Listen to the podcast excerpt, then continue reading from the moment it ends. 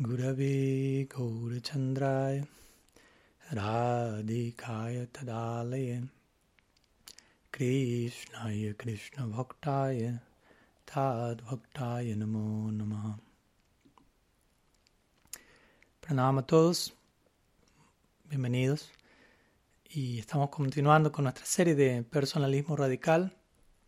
En esta ocasión, encontrándonos en nuestro encuentro número 7, en donde vamos a estar desarrollando la temática de individuación. En la clase de hoy y en la clase del próximo jueves. La primera parte acerca de cómo completar nuestra personalidad en servicio a lo divino. Pero como siempre, primeramente vamos a hacer un pequeño repaso de lo que vimos la, semana anterior, en donde estuvimos concluyendo nuestra serie sobre, o nuestra serie, por decirlo así, dentro de la serie más amplia el ciclo de charlas sobre vulnerabilidad en dos partes. La clase anterior vimos la segunda parte de vulnerabilidad, la belleza y el terror de la desnudez interna, comenzando con una explicación del Harana Lila, el lila en donde Krishna roba la ropa de las gopis, y cómo este lila representa esta idea de vulnerabilidad y empoderamiento, como la, la desnudez de las gopis, si se quiere, al Krishna robarle las, ropas y desaparecer ante él, representa su belleza. Krishna ha traído la belleza de la desnudez. Obviamente la desnudez interna tiene que ver con todo ello aquí, un intercambio puramente espiritual. Y cómo esa desnudez o esa vulnerabilidad que las gopis expresan inmediatamente genera empoderamiento, inmediatamente satisface todos sus deseos, que en este caso eran tener a Krishna como su esposo por el mero hecho de Krishna ver las sayas desnudas, inmediatamente él se convierte en el esposo de la copia, ya que como sabemos únicamente el esposo puede ver a la esposa desnuda. Entonces, la vulnerabilidad de las copias inmediatamente genera como resultado de empoderamiento. Esto lo mismo se aplica a nosotros presentándonos en este marco de la desnudez interna. También recordamos como la vulnerabilidad ha de ser expresada de manera saludable con ciertos límites, con cierto perímetro, para que sea vulnerabilidad, para que no se convierta en, abuso de una forma u otra. La importancia de cuidarnos de no irnos a los extremos, ¿no? de apatía emocional en donde nos cerramos, nos volvemos cínicos y no expresamos vulnerabilidad para con nadie, o el extremo de una vulnerabilidad excesiva donde terminamos revelando nuestra mente públicamente en, en redes sociales o cosas por el estilo. Un punto medio para poder realmente garantizar una pertenencia profunda, volviendo a un tema que hablamos hace algunas clases atrás, pertenecer y encajar. Pertenecer tiene que ver con saber cómo y dónde mostrarnos vulnerablemente. Encajar tiene que ver con algo forzado, calculado, que no tiene que ver con genuina vulnerabilidad. También hablamos de elementos que se interponen en el camino de la vulnerabilidad, como la culpa, como la vergüenza, Narramos la historia de Adán y Eva a comienzo de la creación, de acuerdo a la doctrina bíblica, y como ellos al morder la manzana toman conciencia de sí mismos y lo que ocurre de inmediato es que ellos caen en cuenta de su desnudez, lo cual tiene que ver con su fragilidad o vulnerabilidad, pero en lugar de abrazarla por completo se sienten avergonzados.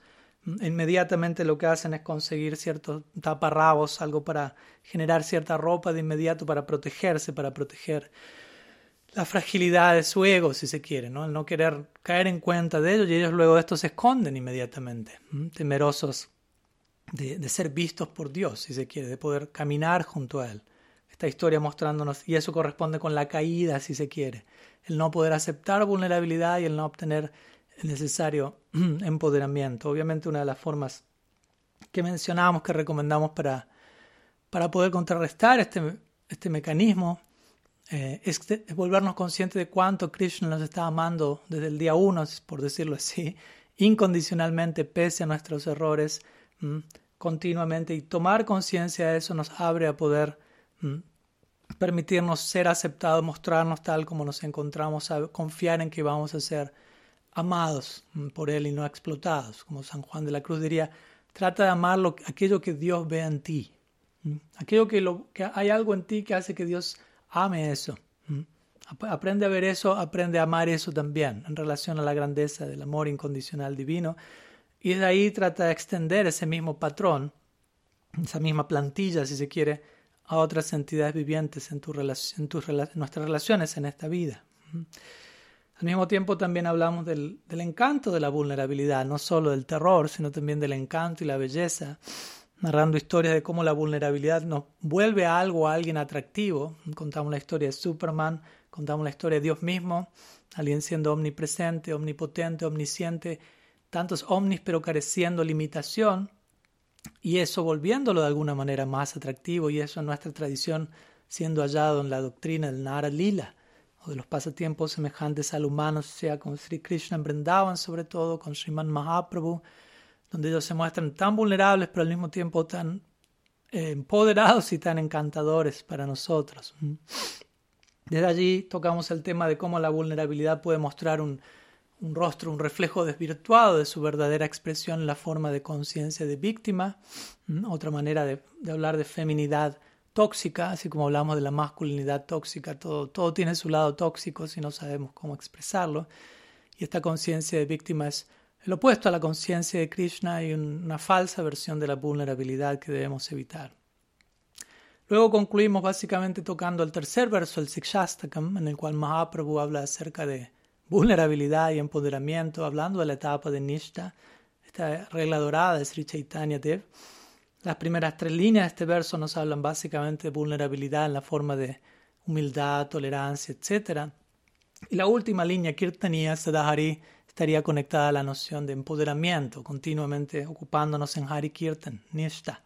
Mm, incluso fuimos a la última línea del verso anterior y mostrando cómo también ese verso nos hablaba de un tipo de vulnerabilidad, empoderamiento que luego nos llevaba a un tipo de vulnerabilidad y empoderamiento aún más profundos en el siguiente verso y así sucesivamente. Este patrón de vulnerabilidad y empoderamiento puede ser aplicable a cada verso del Sikshastakam, diciendo que cada verso del Sikshastakam nos habla de, de, cada una de las etapas dentro del Bhakti.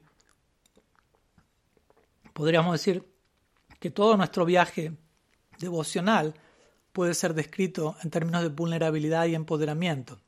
En cada etapa un tipo de vulnerabilidad, en cada etapa un tipo de, empoderamiento correspondiente, todo ello culminando en la etapa del prem, del amor divino, que en este caso va a representar el máximo nivel de empoderamiento, pero también el máximo nivel de vulnerabilidad. Entonces, luego de las primeras clases introductorias que dimos algunas semanas atrás, elegimos concentrarnos en vulnerabilidad como una virtud crucial, dado que si no la poseemos, si no la aceptamos en nuestra vida, no vamos a ser capaces de, de reconocer aquellos cambios que necesitamos generar en nosotros como individuos, en la sampradaya en sí. Y a partir de ahora, luego de estas clases sobre vulnerabilidad, a partir de hoy en adelante hasta el cierre de nuestro ciclo, vamos a abocarnos a analizar diferentes elementos sobre los cuales eh, nosotros como miembros de la Gaudiya Sampradaya necesitamos trabajar para que la Sampradaya continúe floreciendo como, como tiene el potencial de serlo. Pero sin aceptar vulnerabilidad no nos iba a ser posible reconocer aquellas heridas, aquellas cosas por sanar que pueden haber. Así que habiendo tocado el tema de vulnerabilidad, pasamos el día de hoy al tema de individuación para comenzar con una serie de charlas sobre diferentes elementos a abordar en nuestra sampradaya y ver aún más en detalle qué necesitamos cambiar como individuos, como familia. Entonces vamos a comenzar luego este repaso con una pequeña introducción eh, y explicación del título de la charla de hoy que es individuación, cómo completar nuestra personalidad en servicio a lo divino. Entonces, como ya mencionamos previamente, la idea de personalismo radical obviamente tiene que ver con muchas cosas. Una de ellas ser tan personal como podamos en nuestra vida misma. Y esta idea toma muchas formas a su vez y cubre diferentes áreas. No solamente entender por ejemplo, que detrás de cada elemento, detrás de cada fenómeno hay una persona, como Srila Siddhartha diría, cada fenómeno de la naturaleza, cada entidad, cada virtud, todo tiene su existencia personalizada en última instancia. Ese es un, un aspecto de personalismo radical. También otra manera de hablar de personalismo radical sería indirectamente en la forma de ser lo menos impersonales que podamos en nuestras relaciones con los demás o ser lo más personales que podamos. También personalismo radical obviamente tiene que ver con alcanzar nuestra identidad espiritual última, que es algo hiperpersonalizado, ultra específico en servicio divino.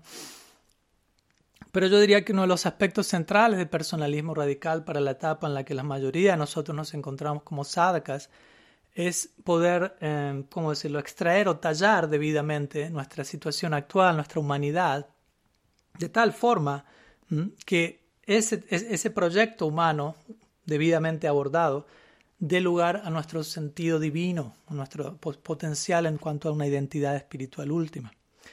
Entonces, una integración apropiada de todos los elementos de nuestra personalidad actual como seres humanos es lo que se conoce como individuación. Vamos a explicar un poquito este término que quizás sea algo que muchos de ustedes están escuchando por primera vez. ¿Qué significa individuación? Entonces, tal como algunos otros conceptos que ya compartimos en, el, en algunas charlas previas, como la idea del subconsciente, la idea de la sombra, del trabajar sobre nuestra sombra, el término de individuación también fue creado por Carl Jung y, de hecho él consideraba este, este concepto de individuación como el concepto más importante, el concepto más central en su, en su idea de lo que es el desarrollo humano. Entonces no era un mero concepto más, sino algo de lo más crucial para él. Y no solo para él, como vamos a ver. De alguna manera podemos tomar este concepto y aplicarlo naturalmente a nuestra escuela Gaudiya Vaishnava. ¿Cómo describe Carl Jung básicamente este proceso de individuación? Él diría que es un proceso de transformación a través del cual el subconsciente personal y colectivo son llevados al plano consciente para ser asimilados en la personalidad completa de uno. Entonces, ya estuvimos hablando previamente acerca del inconsciente colectivo, del inconsciente individual, cómo tratar de trabajar con ello para llevarlo al plano consciente y desde allí integrarlo como parte de nuestra personalidad, no rechazarlo. Ya hablamos Mahaprabhu, la primera palabra que Mahaprabhu menciona en su único legado literario, el Sikshastakam, es Chetu, Chetu Darpana Chitta tiene que ver con chitta. Chitta tiene que ver, significa básicamente inconsciente. El inconsciente hay que trabajar sobre ello. Entonces, en relación a esto también podemos hablar de, de la idea de integración de la sombra. También tocamos ese tema previamente, trabajar con nuestra sombra como un sinónimo de Nartan y Briti, como una manera integral de hablar de Nartan y Briti. Y Anartan y Briti siendo algo que tiene mucho que ver con la idea de creatividad, de ser creativos en cómo integramos los diferentes elementos de nuestra personalidad, cómo transformar nuestro peor enemigo en nuestro mejor amigo. Varios elementos de nuestra personalidad actual están en nuestra contra, no porque haya alguien en nuestra contra, sino porque simplemente no los estamos integrando debidamente. Pero debemos aprender a tomar esos enemigos y a convertirlos en nuestros mejores amigos. Ama a tus enemigos, vuélvelos tus mejores amigos, pon a tus enemigos en el altar, como la famosa tradición japonesa de Kintsugi donde cuando un jarrón es roto, se vuelve a unir y las, las, marcas de rotura, las partes, las heridas del jarrón, por decirlo así, son llenadas con oro líquido para remarcar la herida, para resaltar ese trabajo y, hacer de la herida parte del, del, ADN de la historia de ese jarrón, en lugar de descartarlo, de taparlo, de disimularlo. ¿Mm? Integración, nuevamente. Esta es toda una tarea compleja desde ya, pero muy heroica, muy necesaria y muy gloriosa. ¿Mm? Hasta el punto que Mahaprabhu mismo, cuando sus devotos estaban a punto de abordar la limpieza del templo de Gundicha, que representa Nartan y Briti, representa la limpieza del corazón, el trabajar con la sombra para entronar en el corazón de uno Bhagavan. Antes de comenzar con la limpieza, Mahaprabhu comienza a decorar a todos sus asociados con guirnaldas, pasta de madera de sándalo, etc. Con esto dando a entender, este trabajo es completamente heroico y lo aprecio y lo valoro. Entonces, todo esto es otra manera de hablar de individuación. En otras palabras, individuación tiene que ver con lo que en lo personal gusto de llamar integración de complejidad. Todo aquello que todavía no ha sido debidamente lidiado, abordado, que es complejo, aprenderlo a integrar, no rechazarlo, no evadirlo, sino volverlo parte de una síntesis superior. Entonces, a través de ese proceso vamos a volvernos más y más plenos, completos como seres humanos al, de alguna manera completar nuestra personalidad actual como sadhakas. Y esa plenitud va a permitir el logro eventual de nuestra plenitud, de, la, de aquella plenitud que pertenece al Siddha Deha. Primeramente tenemos que alcanzar de vida balance, plenitud en nuestro Sadhaka Deha y naturalmente eso va a llevar eh, a un siddhadeha debidamente expresado. Como Prabhupada Bhaktisiddhanta diría, debemos aprender a ir de anarta nibriti a arta prabriti, de trabajar con nuestro subconsciente, integrar nuestra complejidad humana como sadhakas al logro último de la vida en amor divino en un siddhadeha. De sadhaka deja a siddhadeha. Pero de vuelta, nuevamente, primeramente debemos aprender a lidiar con nuestra humanidad, con los diferentes componentes de nuestra humanidad. Todo eso en servicio al ideal divino, trascendental. Individuación, o podríamos llamarlo aquí en el marco del personalismo radical, individuación radical como otra faceta y en el servicio de personalismo radical. Y siendo que el personalismo radical no es más que otra forma de hablar de Gaudiya Vaishnavismo, eh, esta noción jungiana de individuación tiene el potencial de volverse un aspecto de bhakti, porque la individuación, el integrar nuestra humanidad, es parte del proceso devocional. La integración personal no es separada del bhakti si los conectamos debidamente. No es que por aquí tenemos bhakti, por aquí tenemos dharma, arta, kama, vida humana, vida trascendental. Podemos elegir crear esa dualidad y esa dicotomía, pero podemos elegir integrarlo todo dentro del marco del bhakti. Si la Jiva Goswami hablaría de Sangha Bhakti, de cómo todo tiene potencialmente la capacidad de volverse Bhakti, de volverse un aspecto de nuestra vida devocional, si lo lidiamos con ello debidamente. Otra aclaración importante antes de culminar esta intro es que es marcar una diferencia entre el término individuación y el término individualismo. No debemos confundir el uno con el otro. Individualismo tiene que ver con una noción excesiva hacia la libertad personal y la autonomía personal, todo lo cual no está mal, pero en, exceso sí crea un problema. Y en contraste a esto, como digo, individuación constituye más bien reconocer de manera balanceada, saludable, cómo cada uno de nosotros desde ya estamos unificados con una base en común, pero al mismo tiempo somos seres diversos, diferentes, cada cual eh, ocupado, idealmente ocupado en integrar su propia complejidad para desarrollarse como individuo. Entonces, de esta manera, lidiar con aquello que nos vuelve únicos como seres humanos, como individuos, como personas aquí, como sadhakas, en el marco de nuestra práctica espiritual, al lidiar con eso, vamos a ser naturalmente promovidos aquello que nos vuelve únicos como seres humanos, humanos, trascendentales, en la trascendencia. Aquí somos seres humanos y somos sadhakas. En el lila vamos a estar participando en la lila y son pasatiempos semejantes a los humanos. Hay humanidad allí también perfectamente integrada. Entonces hoy y en la siguiente clase vamos a dedicar dos clases al tema de la individuación. Vamos a compartir algunas ideas que ojalá puedan inspirarnos y detonar este, este proceso de individuación tan importante en todos nosotros. Vamos a a continuar con una siguiente sección donde vamos a estar hablando de humanismo divino en el marco del Raga Bhakti, en el marco del Raga Nuga Bhakti. El Raga Nuga Bhakti o Raga Bhakti, personalmente gusto de también describirlo es como el sendero de la especificidad, donde todo es sumamente específico y detallado, como a veces gusto dar esta idea. Si le pregunto a alguien cuál es la meta de la vida, algún otro puede que me diga el amor por Dios, pero eso es algo todavía muy abstracto y general, ¿no? ¿Qué tipo de amor por qué forma de Dios? Y alguien puede decir, bueno, Prem por Krishna. Ok, ¿qué tipo de Prem por qué tipo de Krishna? ¿Qué tipo de Krishna? Krishna en Vrindavan, Dwarka, Mathura, Krishna en Vrindavan. ¿Qué tipo de prima Prem por Krishna en Vrindavan? Dase, Sakya, Vatsala, Madhurya, Prem por Krishna en Vrindavan. ¿Qué tipo de Madhurya Prem por Krishna en Vrindavan? Parakia, Swakia, Parakia. ¿Qué tipo de Parakia? aquel que busca la unión directa o aquel a través del cual uno sirve a la naika o heroína que se encuentra con Krishna. Este último, Bhavola Asrati, por Braja Krishna, bajo la guía de Kemanjari, etc. Entonces mi punto es, desde la idea más general y abstracta de amor por Krishna terminamos en algo muy, muy detallado y específico. Y debemos saber ser específicos para alcanzar una meta específica pero también al mismo tiempo también debemos ser específicos en nuestra etapa actual como sadhakas y seres humanos para detectar nuestras necesidades humanas actuales en el marco de esta especificidad última que existe en la meta. ¿Mm?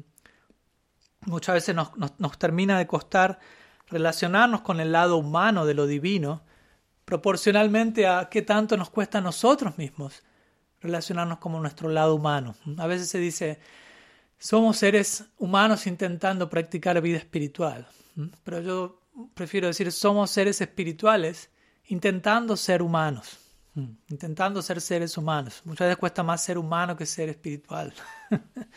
Nos cuesta visualizar nuestro lado humano e integrarlo como parte del proyecto espiritual. Entonces tenemos que tener una buena antropología primero, porque si no, por más buena teología que tengamos, nos va a costar demasiado crear una, crear una buena... Si no hay una buena antropología, por más buena teología que tengamos, vamos a seguir teniendo problemas. Entonces, el lugar para la, humanidad en nuestra vida, ¿qué lugar tiene la humanidad en nuestra vida? Tiene un lugar y tiene un lugar muy importante. Nuestra humanidad tiene que poner en contexto nuestra espiritualidad. Y el rol de la espiritualidad en nuestra vida es que tiene que poner en contexto nuestra humanidad.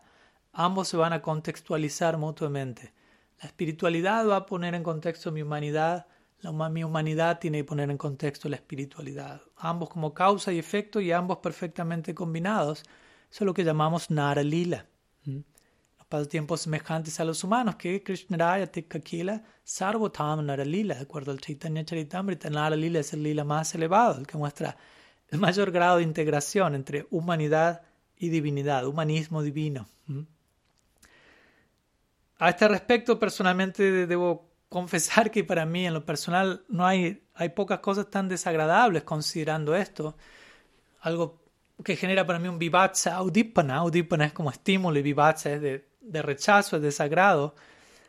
Es que en el nombre a veces de este elevado, de este ideal más elevado, el Nara Lila, Krishna Lila, Gaur Lila, muchas veces terminamos representando semejante ideal de la boca para afuera, este ideal, este desarrollo teológico tan increíble, y al mismo tiempo siendo totalmente disfuncionales en, la plataforma humana. Entonces de la boca para afuera entregamos un discurso de lo más esotérico y elevado, de la boca para adentro muchos de nosotros requiere terapia o algo por el estilo, o armonizar al menos la plataforma humana de manera considerable. Y de hecho podemos incurrir en un tipo de evasión espiritual, usar la espiritualidad como escapismo terminar abusándonos de, la integridad de este ideal más elevado. ¿no? Muchas veces la idea de estoy practicando vida espiritual puede terminar volviéndose la mejor excusa para no practicar vida espiritual. Podemos escondernos en, en un montaje de práctica espiritual para no lidiar con aquellas cosas que debemos lidiar y permanecer en un estado más mediocre, muchas veces apegados a a un ideal teórico y teológico muy elevado, pero en teoría, como un método evasivo. Sí, Raga Bhakti, pero no hay humanidad.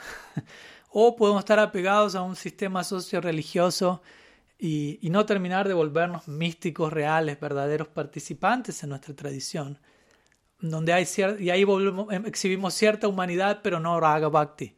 En otro, otro caso, demasiado Raga Bhakti de la boca para afuera, pero no hay humanidad. Entonces vamos a aprender a integrar ambos, entendiendo la humanidad es un elemento crucial en el proceso de Raga Bhakti. Entonces, para avanzar hacia donde necesitamos ir, eh, esto implica que reconozcamos obviamente dónde queremos ir, pero también dónde estamos hoy en día. Que el GPS nos indique no solo dónde ir, sino dónde estoy. Y dónde estoy, probablemente la respuesta es estoy donde estoy. Estoy en mi plano humano, entre otras cosas. Obviamente somos humanos. No le escapemos a eso, no hace falta. Todo lo contrario. Entonces no tratemos de volvernos superhéroes devocionales, sino tratemos de volvernos seres humanos devocionales. Partamos de allí. Tratemos de ser buenos devotos. No hace falta tratar de ser grandes devotos. El Srimad Bhagavatam en su mismo comienzo, Dharma Prita Kaita Votra Paramonyan Macharanam Satam, describe al devoto Satam. La palabra Satam indica al devoto. y Satan proviene de Sat, que significa verdad. Satam quiere decir aquello que es verdad, aquello que es cierto, aquello que es auténtico. Entonces un devoto es Satam, significa un devoto es auténtico. Satam no significa superhéroe, super, sobrehumano. Un devoto no necesariamente tiene que ser sobrehumano. No tenemos que ser sobrenaturales, tenemos que ser naturales, lo cual ya es de por sí un desafío suficiente. Trata de ser natural, no sobrenatural. ¿Mm?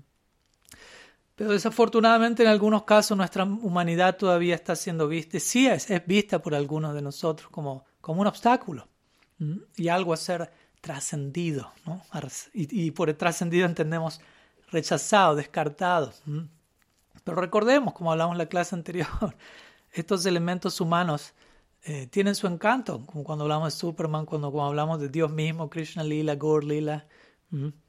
Y tratemos de, nutrirnos de esa humanidad, de incorporarla, integrarla en una síntesis superior. El Prem Samput de Vishwanath Chakrabarti Thakur describe al Prem, la naturaleza del amor divino, como algo que se nutre de todos los obstáculos. En otras palabras, algo tiene el potencial de ser un obstáculo, pero puede volverse algo más. Y la humanidad puede volverse un obstáculo, pero no es la idea. Ella, el Prem Samput da el ejemplo de un león que se encuentra con un elefante en el camino que aparece como un obstáculo queriéndolo atacar, pero el león mata al elefante, se nutre de él, se alimenta de él y sigue adelante. Entonces el obstáculo terminó nutriendo. Básicamente esa es la idea. Entonces, este proceso de individuación que estamos describiendo aquí puede original inicialmente verse como un obstáculo, como algo que nos genera temor o preocupación, pero tiene el potencial de nutrir nuestro vayan, si lo abordamos debidamente. Y la humanidad no es una excepción a esta regla en absoluto. Recordemos que el Raga Marga apunta al Nara Lila. No hay una, el uno lleva al otro, el Lila supremo. Y en Brindavan, así como en Navadvip, encontramos el elemento de la humanidad en, su, nivel de perfecta integración. Humanismo divino, humanidad perfectamente integrada en servicio trascendental.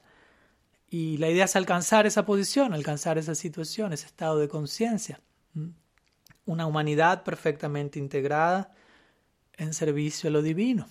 Si queremos vivir allí por siempre, tenemos que saber qué hacer con nuestra humanidad ahora y aquí para que esa humanidad nos acompañe allí en su expresión plenamente espiritualizada en el lila. Cuando digo allí, no quiero indicar una dirección geográfica, obviamente, ¿no? Allí, profundo, hacia adentro, etc.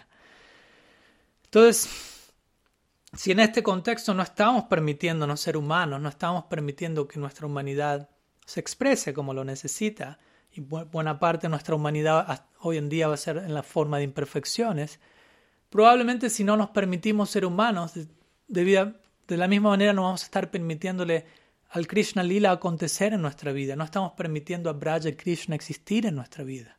¿Mm? Braja Krishna existe, pero no le permitimos al existir en nuestra vida si nosotros mismos no nos permitimos ser humanos, porque Él es humano, es Dios en un pasatiempo semejante al humano. Entonces, si yo no me permito ser humano, no le estoy permitiendo a ellos ser quienes son en última instancia, incluyendo imperfecciones perfectas, tal como se expresan en el lila, una humanidad perfectamente integrada. Y de vuelta, en teoría sí deseamos esa e-, ecuación, en teoría queremos entrar en el lila, queremos servir allí por el resto de, siempre, de la eternidad, pero para eso debemos, eh, ¿cómo decirlo?, expresar nuestros ideales en teoría de manera apropiada en la práctica. Tenemos que, aplicar, ver las implicancias de nuestras teorías, de nuestras doctrinas, y ver cómo al aplicarlas en la práctica, al desplegarlas, tenemos que ver si lo que digo de la boca para afuera, al desplegarlo en la práctica, sigue siendo aplicable, no se está contradiciendo. Mm. Y de ese lugar vamos a poder llegar a nuestra meta. Lo que yo estoy diciendo hoy en teoría, lo que yo promuevo que es mi ideal, tengo que, de vuelta, desplegarlo y ver si ese despliegue termina desembocando en la meta última que deseo alcanzar. Si eso no acontece, hay algo que hay que acomodar en el camino. Entonces, de ese lugar necesitamos tener una base, un aterrizaje, si se quiere, para acomodar todo, antes de volvernos demasiado específicos en relación a nuestro ideal último. No corramos, no nos precipitemos hacia allí. Si no hacemos esto, si no, no nos tomamos el tiempo para abordar este proceso, vamos a intentar volvernos demasiado exclusivos en nuestro ideal último sin ser debidamente inclusivos en, nuestra situación actual con nuestra humanidad. Antes de alcanzar esa exclusividad, primero debemos alcanzar cierta inclusividad aquí, como humanos. De, de otra manera, la exclusividad que viene antes de la inclusividad es fanatismo. Tenemos esas tres etapas. Si en mi etapa actual me vuelvo muy exclusivo, sin ser inclusivo, termino siendo fanático. Si me vuelvo inclusivo por encima de esa exclusividad original, logro integrar estos elementos. Y eso me lleva a otro tipo de exclusividad, algo muy específico, muy puntual, muy confidencial, muy íntimo, como los pasatiempos de Krishna en el Nikunja, etc. Pero para llegar a esa exclusividad, primero tenemos que experimentar cierta inclusividad. ¿Mm? ¿Se entiende? Entonces, todo en debido, en debido orden, y eso va a llevar a una absorción de vida en el lila. Pero de vuelta, antes de la exclusividad última debe haber, debemos ser inclusivos.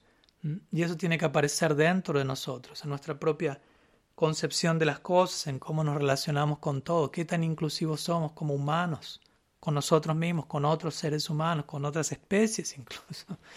Entonces, antes de querer ascender, incluso antes de querer trascender, primero debemos aprender a descender, a ir a las profundidades de nuestro ser, a aterrizar como nos necesitamos hacerlo Gradualmente ascenderemos y trascenderemos, pero no, nuestra religión no es una religión de trepar y ascender, sino de descender primeramente. Entonces es parte de nuestra tarea que debemos hacer. Debemos tratar de volvernos seres humanos integrados, antes de reclamar derechos hacia los detalles específicos de nuestro ideal último.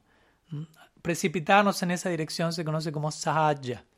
Entonces, primeramente hagamos el trabajo que tenemos que hacer. Tratemos de habitar debidamente cada uno de los conceptos que pronunciamos en teoría a través de este ejercicio de la individuación. Y no nos desanimemos en el intento o en el proceso de hacer ello. Fallaremos sin duda, es parte del proceso. No nos desanimemos, desanimemos si nuestra humanidad por momentos se expresa eh, de forma en la que nos damos cuenta todavía esto no está del todo integrado, todavía está más desintegrado que integrado, es parte del proceso mismo de integración. Mantengámonos cometiendo errores cada vez más elevados, es otra manera de hablar de progreso como sadhaka. No, necesariamente progresar como sadhaka es hacer las cosas más y más perfectas. Todavía a veces es una concepción un poquito más egoica. Cometamos errores cada vez más elevados y profundos. no intencionalmente de ya, ¿no? pero es parte del proceso. Entonces, más que buscar perfección, buscamos la perfección de la imperfección, por decirlo así. Permitamos a nuestra humanidad la idea de que, como si lo hacían Maras diría, ¿no? La idea de perfección es más una exigencia del ego que, una necesidad natural de nuestro corazón. Y lo único que va a haber detrás de ello es quizás temor y cálculo, que todo sea perfecto. Más bien, en lugar de esto, necesitamos reconocer, permitirle al amor incondicional golpear a nuestra puerta, llegar a nuestra vida, ese amor que ama con errores incluidos, el amor de los sadhus reales, el amor de Bhagavan, el amor que predomina en Navadvip, en Vrindavan. Es muy bonito, alguien quizás me diga todo esto, Maharaj, muy bonito hablar de Nara Lila, Braja Kata, y etcétera, pero Estamos aquí, ¿dónde empezar? ¿Cómo empezar con este proceso de individuación? Que suena como un proceso monumental y de hecho lo es. ¿Cómo, cómo comenzarlo? ¿Mm?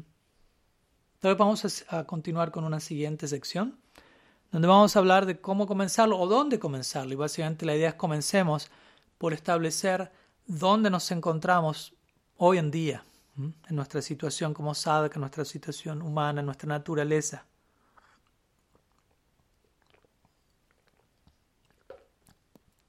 Entonces, como mencionamos, parte de establecer dónde estamos hoy es recordarnos, como dijimos, que somos seres humanos. Lo vuelvo a repetir porque es un punto importante.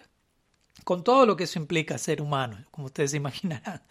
Y está, está bien, no hay ningún problema. ¿no? Incluso en la eternidad va a haber una forma de humanidad. Entonces la humanidad es algo tan bueno que existe por siempre en la eternidad. No es algo a descartar, es algo a espiritualizar e integrar.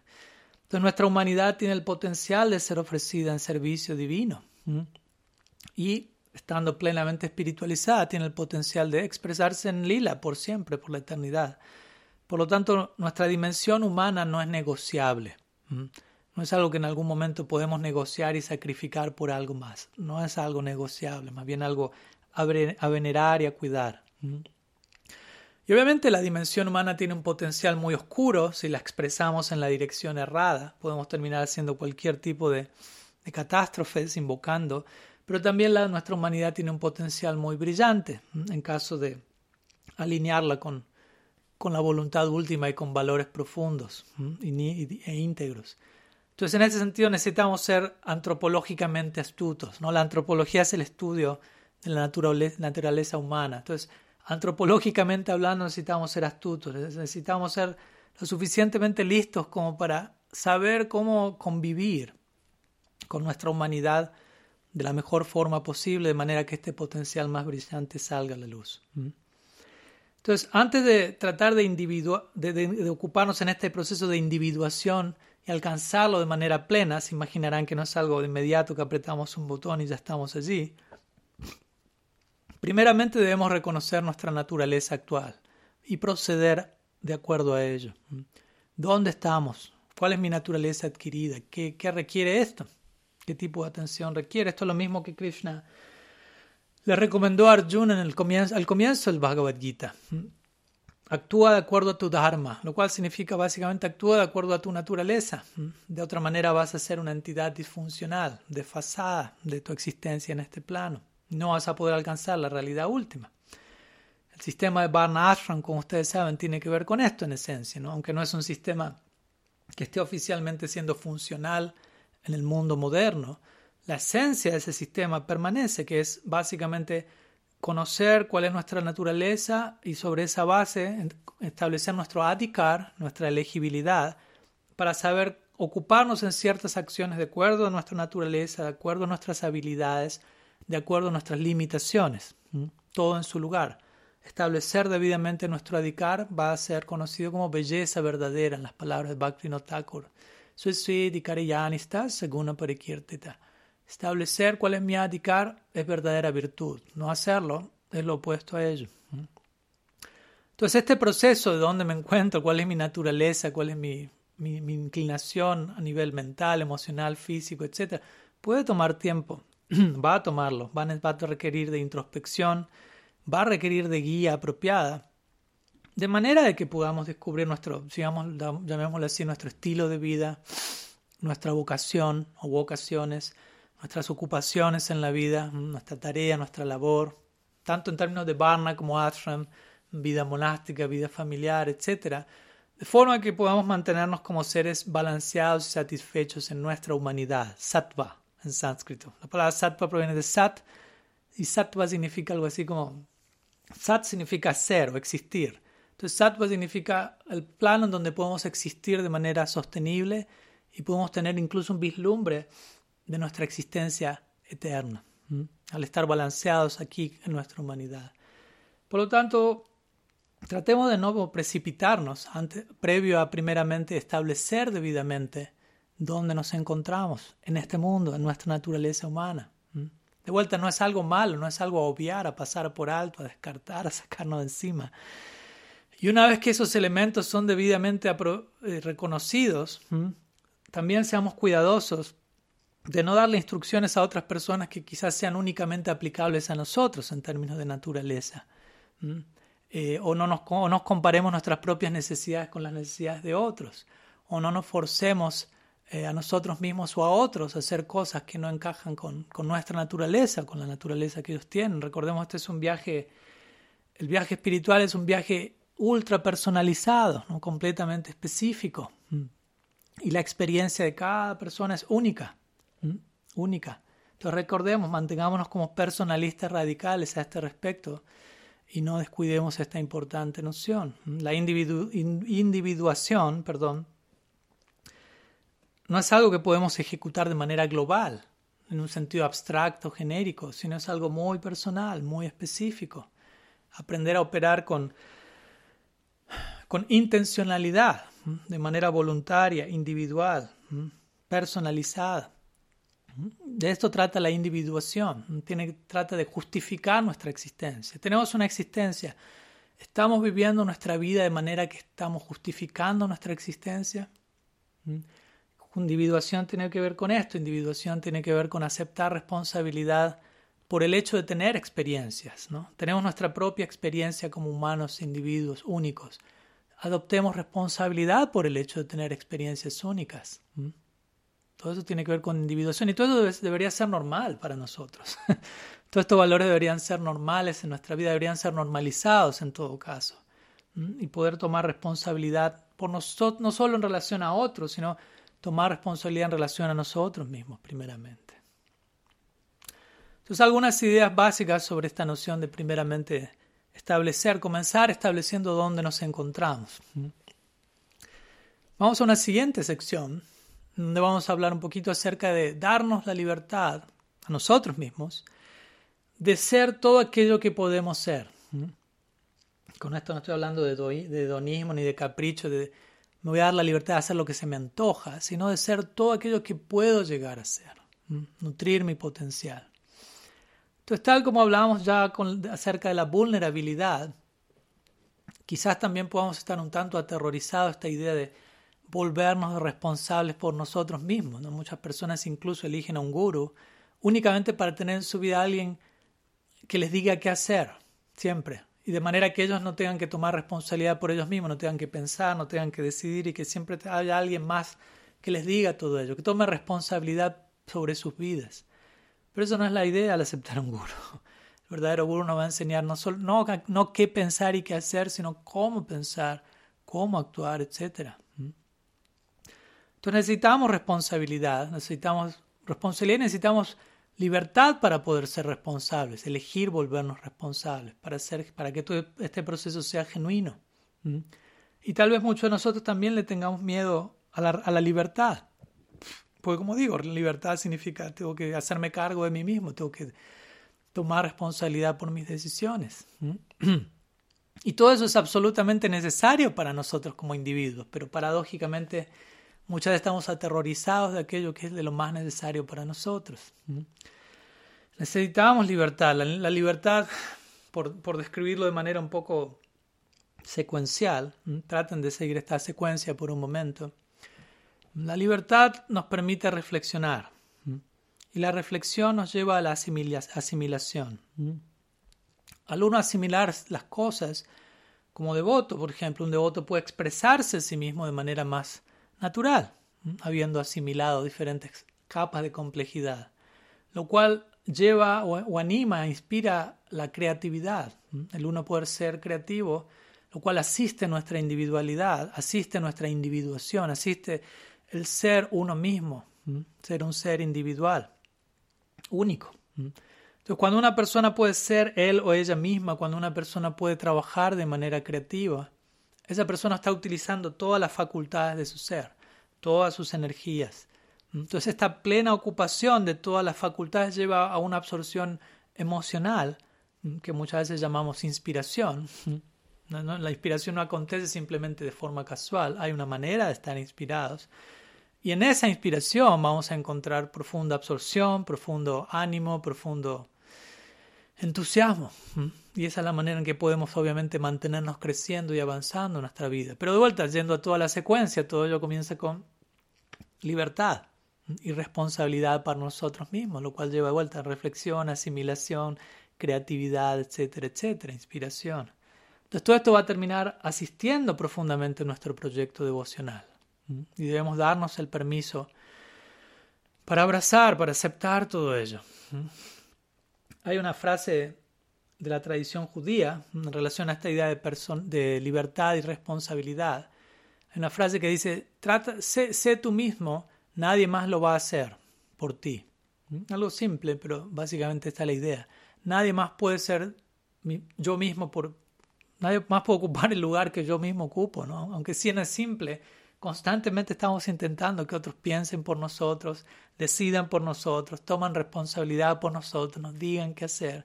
Eso significa básicamente que la otra persona se vuelva yo, lo cual no es posible. Entonces tenemos que darnos permiso a ser nosotros mismos, tenemos que darnos permiso a ser diferentes, siendo que somos seres individuales, somos diferentes a todos los demás. Obviamente en cierto nivel también compartimos elementos en común, pero hay diversidad allí también. Si todos seríamos los mismos, nuevamente estaríamos invocando algún, una variedad de, impersonalismo, básicamente. Todo es lo mismo, todo es uno. Pero sabemos que no, cada ser es único y Krishna ama a cada alma, como ya estuvimos hablando, de una forma única e irrepetible, de, de manera radicalmente personalista. Entonces debemos honrar la manera en la que Krishna está abordándolo todo de manera personalizada, no reciprocar con impersonalismo. Y, si bien existen miles de formas en las que uno puede ser uno mismo, casi uno mismo, digámoslo así, hay miles de formas en las que podemos ser casi nosotros mismos, pero hay una sola forma en la que podemos ser nosotros mismos.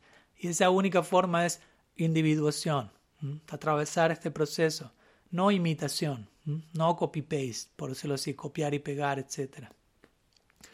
Entonces nuestro énfasis en conocer nuestra naturaleza es algo muy importante y recordemos, es algo que se mantiene siempre en servicio al ideal divino, a nuestra identidad como Vaishnavas. Nuestro Varna es algo secundario o algo terciario en comparación al, al, proyecto devocional que es prioritario, pero todo se encuentra al servicio de ello, todo encuentra su lugar allí. Entonces debemos apreciar las diferencias dentro del marco del Bhakti y debidamente entender cómo ideas como el Varna Ashram o el, reconocer nuestra naturaleza están al servicio del Bhakti, porque de otra manera muchas veces he visto devotos que realizan un énfasis excesivo en soy un brahmana, a qué casta pertenece, etcétera, etcétera, y demasiado énfasis en Varna Ashram termina generando un sistema de castas, termina generando incluso tiranía y, mayor fragmentación. Entonces debemos ubicar estos elementos en el marco más amplio. Entonces, este personalismo radical, esta individuación, es básicamente la cura para esta forma de, dictadura, si se quiere, que puede ocurrir, de tiranía que puede ocurrir si enfatizamos debidamente, indebidamente algo. Y de vuelta, una dictadura o un régimen totalitario no es más que una variante de impersonalismo, donde no se da lugar al individuo, y es lo opuesto a lo que nuestra Sampradaya está proponiendo. La Gaudiya Sampradaya nos presenta un Dios quien es la suprema personalidad de Dios, como sabemos, Sri Krishna en Vrindavan. La debemos entender, ¿ah? acerca, hablando acerca de individuación, la suprema personalidad de Dios. Significa la forma supremamente indivis, individuada, ¿cómo decirlo?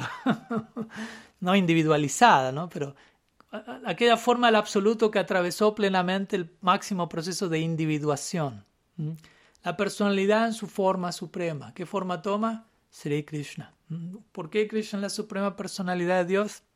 Debido a que tanto lugar Él le da a, las emociones humanas en la trascendencia. Aquí encontramos eso, a Dios permitiéndose a sí mismo, permitiéndose a sí mismo ser tan humano como puede llegar a ser. La forma de Sri Krishna en Vrindavan, la forma de Sri Gaurahari la suprema personalidad de Dios. Pero para nosotros permitir a la suprema personalidad de Dios existir en nuestras vidas, nosotros tenemos que también volvernos la suprema personalidad de nosotros mismos. Tenemos que alcanzar el máximo nivel de nuestra propia personalidad para poder relacionarnos con la suprema personalidad de Dios. Pues vamos a pasar una siguiente sección a este respecto. a compartir algunas ideas sobre la suprema personalidad de Dios y la suprema personalidad de nosotros mismos. Entonces, parte de nosotros implica ser individuos, ¿no? Nosotros somos individuos. ¿Qué tiene que ver? ¿Qué implica ser individuos? En parte tiene que ver con permitirle a Dios ser un individuo. O sea, Él lo es, pero permitir esa individualidad en nuestras vidas. Ejercitar nuestra individualidad en nuestra vida. Y permitirle a Él ejercitar su, ejercer su individualidad en relación a mi individualidad, a mi vida. Él es un individuo y yo soy un individuo. Entonces, permitirle a él ser un individuo en el contexto de, nosotros mismos ser individuos. Básicamente, el resultado de eso es una relación personalizada de amor divino. Entonces, ¿cuál es nuestro rol como individuos? ¿Cuál es nuestra responsabilidad como individuos para permitirle a Dios ser un individuo en nuestra vida, ser una persona única y volvernos a permitirnos a nosotros ser únicos en relación con Él. Como a veces dice, el rol nuestro como individuos para que Dios pueda ser un individuo en nuestra vida es salirnos del camino, en el sentido de dejar de ser un obstáculo y prestar oposición al intento de Krishna por acercarse a nosotros. A veces llamamos a eso rendición, simplemente. Y la rendición requiere individualidad, no salirse del camino, dejar de interponernos a la voluntad divina requiere individualidad, individuación de nuestra parte. Para que la individualidad de Dios afecte nuestra individualidad, tenemos que salirnos del camino, tenemos que emplear nuestra individualidad para hacernos a un lado, de manera que la individualidad de Él se encuentre con la nuestra, de manera pura, de manera desnuda, como hablamos en la clase anterior. Pero obviamente también necesitamos, como digo, construir una identidad aquí para eventualmente entregar esa identidad, consagrarla y terminar de descubrir nuestra identidad última. ¿no? Tenemos que empezar teniendo un ego, construyendo un ego, por decirlo así, una identidad en este plano, antes de poder entregar ese ego para sumergirnos en, niveles de identidad más y más profundos. Entonces necesitamos estar balanceados como sadakas, humanos en otras palabras, de manera que podamos luego ofrecer esa, esa humanidad balanceada, esa humanidad equilibrada, en un, en un nivel más profundo de compromiso sagrado y descubrir otro nivel y así seguir avanzando. Entonces eso tiene que ver con la idea de, rendirnos, de tomar refugio. De hecho, la, la, idea misma de tomar refugio es una noción en, constante movimiento, por decirlo así, en constante cambio, en constante evolución, que va a tomar diferentes formas de acuerdo a la necesidad del momento, va a tomar diferentes formas de acuerdo a cada persona, porque cada persona es única, de vuelta individual, la situación de cada cual es específica. Entonces no hay una sola forma de rendirnos, una, una sola forma en, la que la entrega va a tomar forma, valga la redundancia. Mm, si negamos este, este, este panorama variado y simplemente tratamos de imponer una noción abstracta y genérica del Saranagati, de humildad, de cualquier virtud devocional, pensando, la humildad es esto, únicamente esto y siempre va a ser esto, no hay otra manera, no hay otra manera. No, si hacemos eso, básicamente estamos una, una vez más ocupándonos en impersonalismo.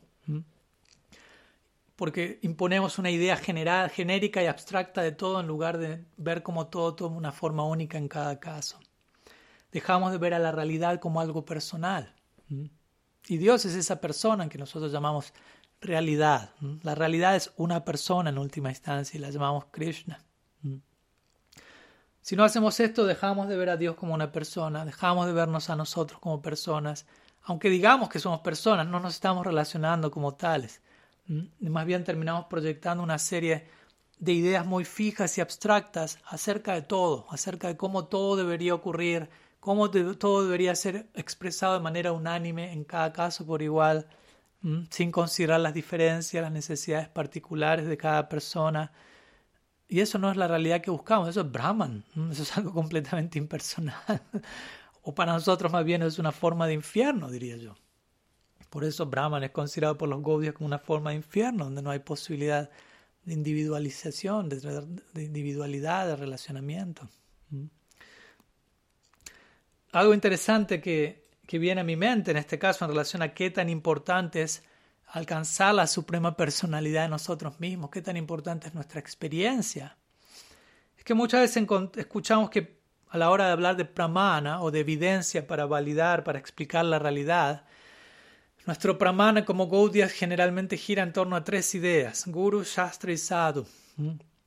Pero interesantemente, de acuerdo a Sanatan Goswami, en el Brihad Bhagavatam, Brital menciona que la experiencia personal de uno va a ser el pramana final la evidencia final a la hora de interpretar la realidad. Y hace sentido, ¿no? Porque nosotros podemos leer algo de Guru, Shastra y Sadhu o escuchar y lo vamos a aceptar si eso nos resuena personalmente desde un lugar. Si nos resulta completamente rechazable, lo vamos a rechazar.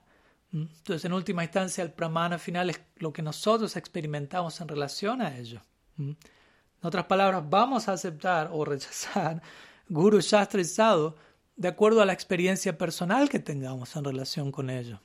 Eso es lo que nos ha hecho aceptar a Guru Shastra y como autoridad en nuestras vidas. Hemos tenido una determinada experiencia favorable en relación a ello y los aceptamos como tal, como autoridad. Pero de vuelta, si no todo eso está supeditado a nuestra experiencia personal como pramana última. Si no hay experiencia personal, no hay posibilidad de ni siquiera de aceptar esas, los demás tres pramanas, Guru Shastri de aceptar nada. Mm.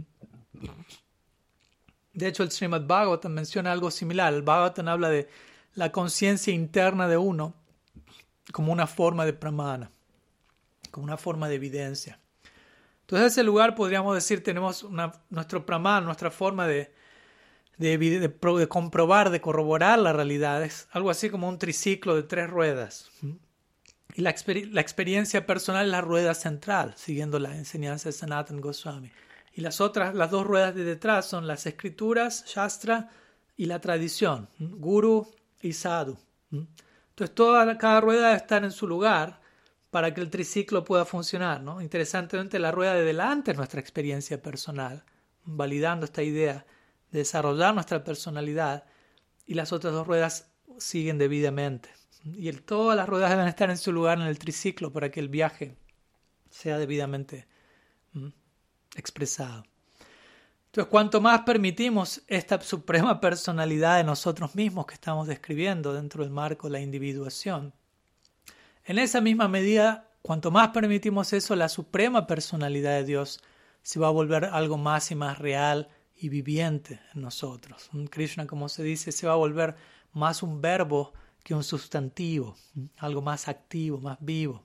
Se va a volver más bien un proceso más que una conclusión se va a volver más una experiencia que, más que un dogma, más se va a volver más una relación personal, más que una idea teológica.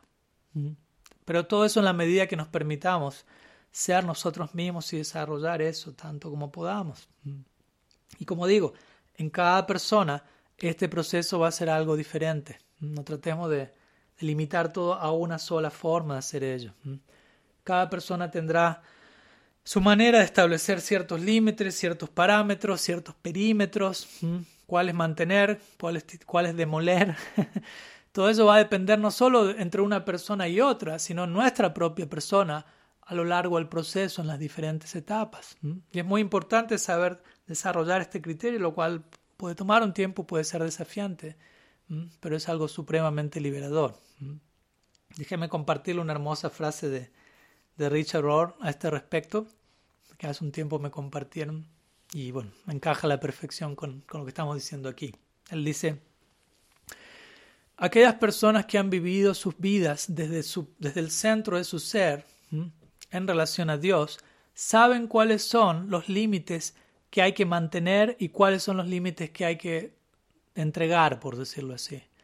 Pese a que esta lucha en saber cuál mantener y cuál luchar y cuál entregar, muchas veces constituye para ellos las noches oscuras, por decirlo así, como cuando hablamos de la noche oscura del alma, ¿no? momentos de, de crisis, de saber qué hacer, qué no hacer. Irónicamente, tanto mantener los propios límites como entregarlos requiere un tipo de obediencia, ya que tales personas están escuchando a una voz que va más allá de su propia voz.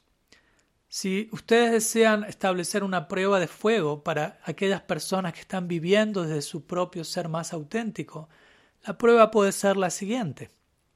Tales personas son siempre libres de obedecer, pero por momentos también puede que desobedezcan las expectativas de la Iglesia y del Estado para ellos terminar obedeciendo a quienes son ellos en relación con Dios. Es una reflexión muy interesante en términos de, de cómo manejarnos en este en este desafiante mundo interno en el cual tenemos que lidiar con estas ideas, en donde no necesariamente tenemos que hacer lo que otros hacen, hacer lo que otros hacen es conformismo, hacer lo que otros hacen es imitación, tampoco tenemos que hacer lo que otros quieren que hagamos, eso es totalitarianismo, ¿no? donde se nos obliga y se nos impone a hacer algo y por temor lo hacemos. No deseamos ni conformismo, ni totalitarianismo, ni dictadura. Hacer lo que debemos hacer es el punto medio ideal y actuar de acuerdo a nuestras capacidades presentes, como dijimos, teniendo en vista nuestro potencial a futuro. Eso es lo que debemos hacer y eso es individuación, como ya mencionamos.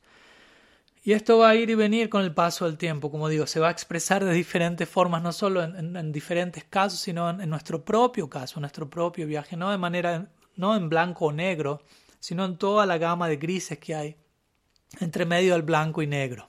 Recordemos, entre blanco y negro hay, una, hay 256 variedades de gris.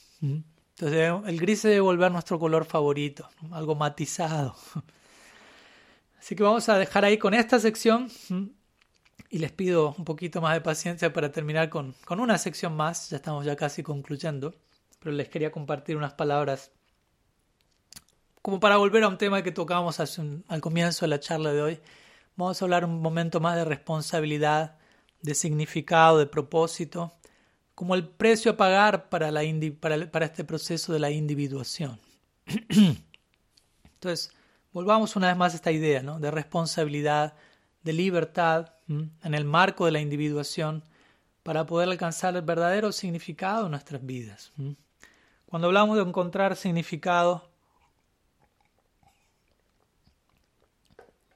cuando hablamos de descubrir propósito, no necesariamente eso sea del todo dichoso, como sabemos puede ser algo complejo, pueden ser momentos difíciles, puede haber dolor, incertidumbre, como parte del viaje, como parte del proceso.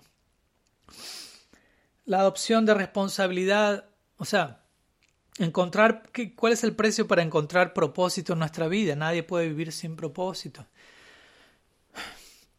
las palabras de Jordan Peterson, que hace poco también escuché algo bien interesante, él diría, el precio es adoptar la responsabilidad de uno volverse un potencial ciudadano del infierno, sin embargo, pese a eso, expresando la voluntad y elección de servir como un ángel en el paraíso.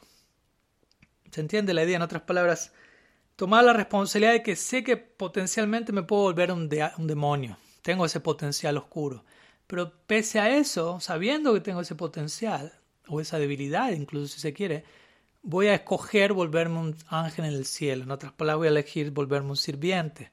Mm.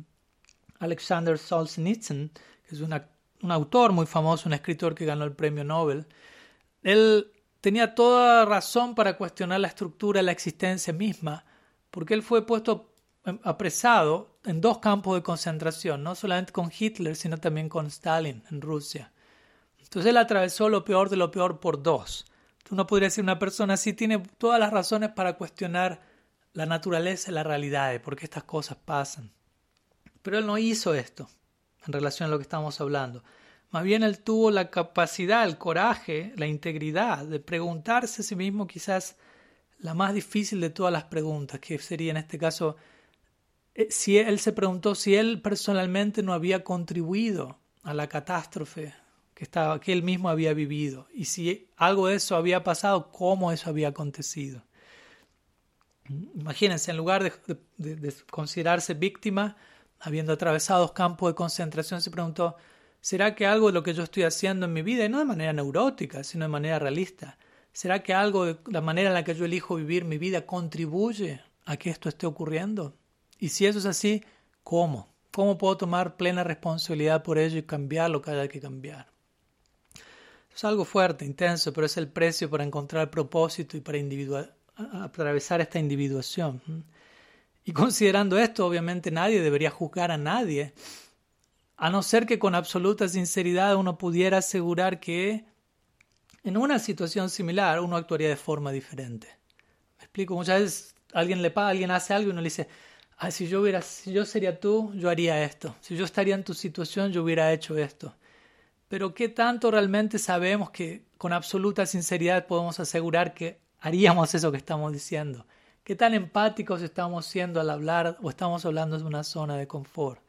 Mm. Probablemente no haríamos las cosas mejor de lo que esa persona la está haciendo. Probablemente ni siquiera las haríamos igual. Probablemente la haríamos peor incluso. Y muchas veces decimos yo lo hubiera hecho mejor, como una manera simplemente de escaparle al hecho o a la posibilidad de que en verdad lo podríamos haber hecho mucho peor. Entonces deberíamos más bien seguir los pasos de Alexander Solzhenitsyn y preguntarnos, en base a lo que ya me está pasando. ¿en, qué yo estoy contribuyendo a esto? Con plena responsabilidad. De vuelta, esto puede ser doloroso, pero es algo necesario para integrar, para refinar todas estas dimensiones internas de nuestro proyecto, de nuestro proyecto personal. ¿Mm? Friedrich Nietzsche diría algo similar. ¿no? En una ocasión él dijo, el valor de una persona se puede determinar por qué tanta verdad esa persona pueda tolerar. ¿Qué tanta verdad eres capaz de tolerar? En base a eso se puede establecer tu valor como persona. ¿Qué tanto puedes tolerar la verdad? Y Mahaprabhu dijo, Tarori Trata de tolerar como un árbol. Trata de tolerar. La verdad tiene su peso, ya sea la verdad de nuestro potencial negativo, la verdad en la dirección más positiva, todo tiene su peso. Y esto es parte del precio para la individuación, para volvernos todo aquello que podemos volvernos. O también para no volvernos todo aquello que no deberíamos volvernos, pero que tenemos el potencial de volvernos. ¿Cómo evitar eso? Es posible, no es imposible. No se me asusten, no se me desanimen. Entonces esta individuación requiere, requiere libertad de nuestra parte para poder elegir nuestro sendero con responsabilidad. De vuelta, sin libertad, sin responsabilidad seríamos menos robots, básicamente, y nuestras elecciones no tendrían valor alguno. Y por más que terrorífica que nos resulte esta responsabilidad, este hacernos cargo de nosotros mismos, este atravesar nuestra individuación y volvernos personas, cuando debidamente entendemos todo lo que esto implica, esto nos va a dar el más elevado tipo de, dignidad para con nosotros mismos. Cuando debidamente expresamos todo ello, nuestros días van a estar llenados de, significado, de propósito, de profundidad. Viene a mi mente Viktor Frankl en relación, ya que mencionamos a Alexander Solzhenitsyn, ¿por qué no mencionar a Viktor Frankl, quien también atravesó la experiencia de, de, Auschwitz, campo de concentración en la época del nazismo? Y él dijo famosamente lo siguiente, permítame compartirle esta frase muy importante, tratemos de reflexionar al respecto. Como siempre, si necesitan poner pausa y por un momento tratar de ahondar en lo que estamos diciendo, háganlo todas las veces que sea necesario. Víctor Frankl mencionó, todo puede ser tomado de una persona excepto una sola cosa. Aquella cosa es la última de las libertades humanas para uno decidir su propio sendero.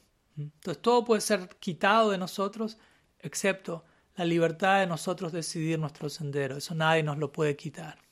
Nosotros quizás lo podemos eh, tapar, pero nadie lo puede quitar. Y es precisamente esta libertad interna que nadie nos puede quitar, aquello que le da a nuestra existencia una intención y un, y un propósito. Y él estaba experimentando eso en el campo de concentración. Todo había sido completamente tomado de ellos, quitado de ellos, pero nadie les podía quitar su libertad de decidir cómo elijo ver mi vida, cómo elijo transitar mi sendero, cómo, cómo, elijo, cómo elijo descubrir el propósito de mi existencia. Sin embargo, el hombre no debe preguntarse a sí mismo acerca del significado de la vida, sino más bien entender que la vida misma le está preguntando a él acerca del propósito. Y únicamente desde un lugar de responsabilidad personal puede el hombre responderle esta pregunta a la vida misma. Entonces la vida de por sí tiene propósito, no debemos crearlo, inventarlo, simplemente descubrirlo pero más que preguntarnos a nosotros mismos cuál es el propósito, cuál es el propósito, Víctor Frankl dice, debemos entender, la vida misma a través de sus distintas situaciones viene a preguntarnos a nosotros mismos, para que descubramos ese propósito y únicamente podemos responder a eso desde un lugar de responsabilidad personal, de libertad, de individuación. Toda esta responsabilidad personal comienza en el hoy, en el ahora, sobre una base diaria, cotidiana, en los momentos incluso más ordinarios, por decirlo así, de nuestra vida cotidiana. Allí es donde comenzamos a ver una correlación entre cómo hacemos cualquier cosa y cómo hacemos todo lo demás. Un punto muy importante. Cómo yo hago cualquier cosa, cualquier pequeña cosa, y qué correlación tiene eso con todo lo demás que hago durante el resto de mi día y de mi vida. Cómo una cosa en realidad habla de, un, de lo otro. Cómo yo hago algo es como yo hago todo en un sentido. No es que hago lo algo, hago lo algo profundo, sincero y bien y todo lo demás lo hago de manera hipócrita y superficial. No. Entonces, si tomo conciencia que cada acto que realizo afecta cómo hago todo lo demás, eso me va a llevar a tomarme el momento presente que tengo delante mío ahora mucho más en serio y mucho más respetuosamente y no tomarlo como algo meramente ordinario o pasajero vamos a concluir con nuestra charla de hoy compartiendo unas palabras de cierre, palabras de conclusión en relación a esta idea de aprendamos a respetar nuestra individualidad. Para poder ocuparnos en el proceso de individuación, debemos aprender a respetar nuestra individualidad. Y esto no es algo malo, esto no tiene nada que ver con ser arrogante, eh, orgulloso, etc. Y debemos hacer una, una, clara diferencia, así como necesitamos hacer una clara diferencia entre pratista ¿eh? o, deseo por posición y prestigio y tener un carácter firme, no son, no son la misma cosa. Similarmente necesitamos hacer una, una diferencia, una clara, comprender claramente la diferencia entre la necesidad de respetar nuestra propia individualidad. Y cómo eso no es algo negativo, básicamente, cómo eso no tiene nada que ver con ego falso, cosas por el estilo. Más bien, una, respetar nuestra propia individualidad, obviamente la de todos los demás, es un prerequisito para este proceso de individuación. No puede haber individuación si antes no respetamos nuestra propia individualidad. Obviamente, si uno no está debidamente educado, informado, uno puede confundir, decir, no, individuación, respetar tu individualidad es ego falso, etc. Pero eso no es, no es así. Necesitamos ocuparnos en individuación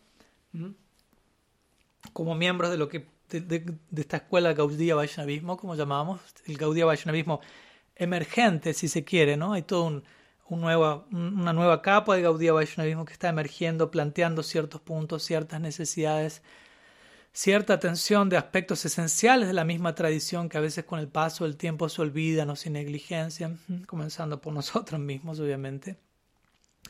Y es importante comprender que la evolución de la estructura presente de la sampradaya, en donde se encuentra en general, en gran parte va a depender de qué tanto humildemente aceptamos nosotros como individuos esta tarea de, de cuidar nuestra individualidad. Nuestra individualidad se tiene que mantener intacta para que pueda existir algún cambio significativo a nivel global en la Gaudiya Sampradaya. Si no sabemos respetar nuestra individualidad, no podemos ser realmente individuos y no podemos generar un cambio a nivel colectivo.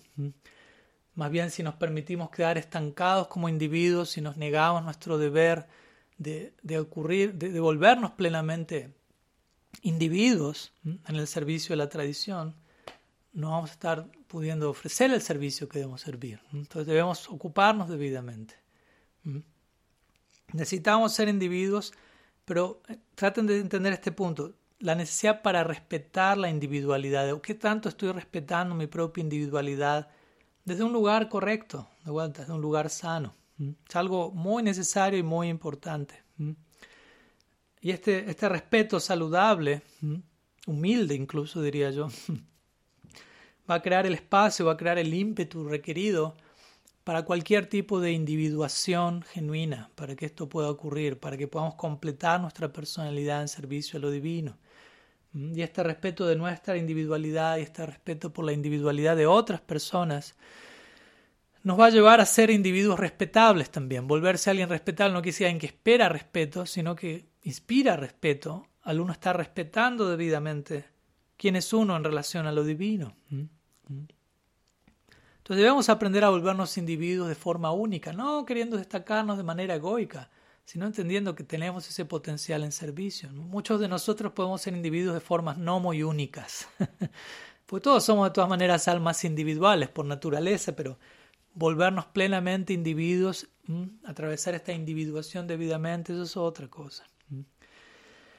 Entonces este capítulo actual en el que nos encontramos en esta época, como miembros de la Gaudiya Sampradaya, eh, yo creo que es todo un llamado para que podamos prestar atención a, estas ideas tales como la individuación, como, como la lucha saludable que tiene una, una mariposa dentro del, del capullo, ¿no? antes de poder salir, antes de poder abrir sus alas y levantar vuelo. Entonces, respetar nuestra individualidad tiene que ver con esto, con este espacio en el que nuestras alas se pueden expander y expresar como deberían, con todo el potencial que tienen, de manera de poder crear apropiadas conexiones entre nuestro mundo interno, nuestro mundo externo, la divinidad, la, humanidad, entre tiempo y espacio, donde nos encontramos hoy. Todo un escenario de, plena, de pleno beneficio, de plena ganancia para todos. Así unas ideas que hoy queríamos compartirles en nuestra primera clase sobre individuación. Vamos a dejar aquí hoy. Dejamos una tarea para el hogar, para aquellos que desean también realizarla, que es básicamente reflexionar, como siempre. En este caso, reflexionar sobre la etapa actual en la que nos encontramos. Incluso pueden escribir si les ayuda. ¿Dónde me encuentro en mi etapa presente como, como un sadhaka, ser humano sadhaka?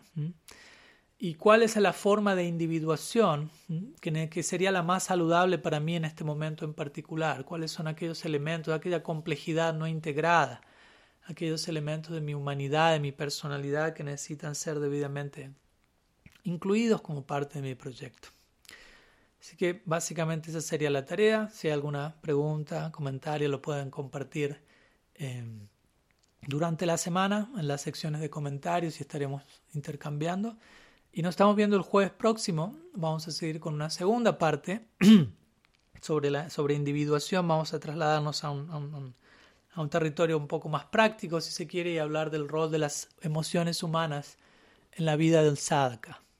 Así que esperamos que, haya sido de su inspiración. Muchas gracias siempre por estar allí, por el tiempo, por la atención que ofrecen, su valioso tiempo, su valiosa atención, su valiosa eh, disposición, su valioso personalismo radical e individuación. Y nos estamos viendo la próxima semana. Sriman Mahaprabhu ki jai, Sri Harinam Sankirtan ki jai, Sri Gaudya Sampradaya ki jai, Gaur Bhakta ki jai. गौर प्रेमानंद हरि बोल वंच कल्पतरुभ्यश्च कृपा सिन्धुभ्यैव च पतितानं पवानेभ्यो वैष्णवेभ्यो नमो नमः अनंत कोटि वैष्णव वृंद की जय। गौर गौर हरि बोल।